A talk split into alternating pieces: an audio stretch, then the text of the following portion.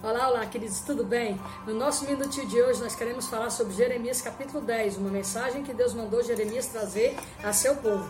Ele disse o seguinte: Jeremias, diga para eles que não confiem nos deuses desse tempo, que não se assenhore com eles e não aprendam os seus costumes, porque eles apenas sabem fazer o que está na força do seu braço e nos ídolos desse tempo, confiando nesses ídolos.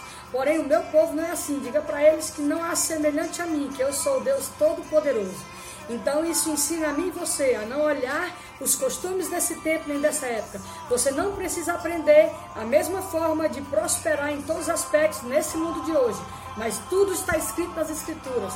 Toda a sabedoria, todas as bênçãos, paz, prosperidade estão escritas aqui. E olha que aqui você tem vida eterna e paz, tá bom? Presta atenção, equivale para você.